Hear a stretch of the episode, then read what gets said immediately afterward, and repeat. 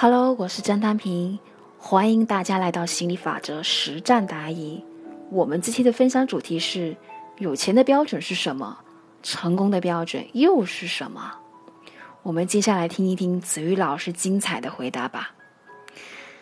怎样才算有钱？大家先决定一下自己要用什么标准。有些人喜欢当经济学家、统计学家，那就用数字，比如几百万。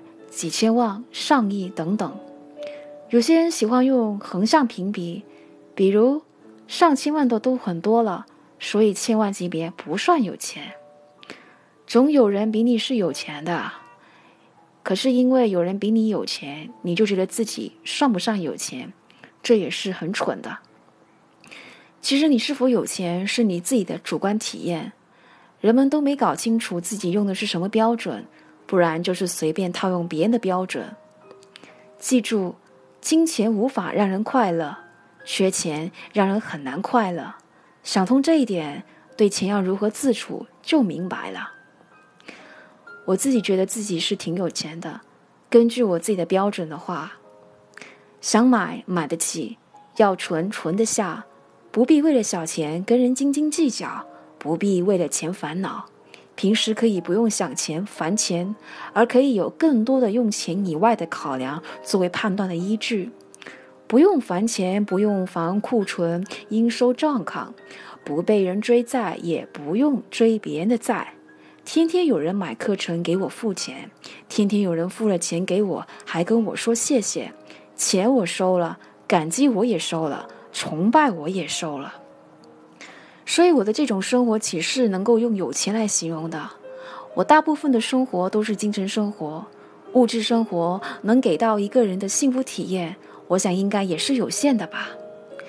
我只是给大家一个参考，我的这种活法在主流的标准下算不上成功，但是我活得很自在、很满足、很开心。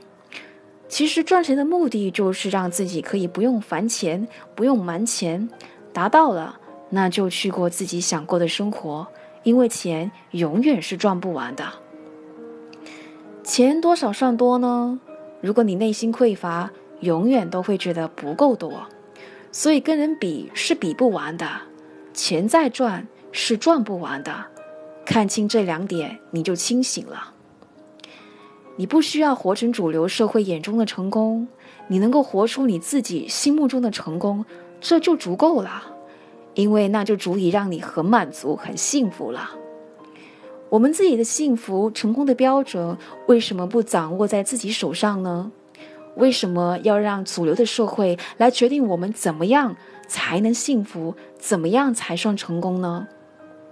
如果你的标准掌握在商家手上，他就会给你洗脑，让你买买买，你就会觉得衣柜里的裙子少一件，鞋子少一双。买一部我们的车子，你会更自信哦；买一栋我们的别墅，你会更幸福哦。然后你就犯傻了，被他培植了欲望，然后努力赚钱送给他。请问你的头发如果是自己洗的，为什么你的脑袋瓜要给别人洗呢？我要什么我做主呀？什么时候轮到商家来指指点点、说三道四的呢？我的幸福我做主。什么时候轮到商家来告诉我，我还缺了一些什么呢？其实，当你连上了元能，你就觉得自己啥也不缺。真的，千缺万缺，你真正缺的就是一个连上元能而已。当你连上元能了，你就觉得自己很丰盛、富足，啥都不缺。当你掉线时，你内心各种空虚、各种洞，怎么填都填不满。有人用喝酒来填，结果变成酒鬼；有人用赌博来填，结果变成赌鬼；有人用抽烟来填，结果变成烟鬼；有人用女人来填，结果变成色鬼；而有的人用游戏来填，结果变成游戏控；有人用麻将来填，结果变成麻将控；有人用工作来填，结果变成工作狂。而有的人用购物来填，结果变成购物狂。掉线它所形成的这种内心的空虚，其实是没有办法用行动的这种手段去妥善填满的。所以有一些女人用的方式是谈恋爱，不断的找下一个男人来爱自己，代价就是以身换爱，老是买买买，其实要的只是一个连上，购物只是工具，连上才是目的呀。看不懂这一点。就花冤枉钱，那些用谈恋爱来连上的女人就更可怜了，老是被上被甩，中途还怀孕堕胎，看不懂这一点，真的是伤身又伤心。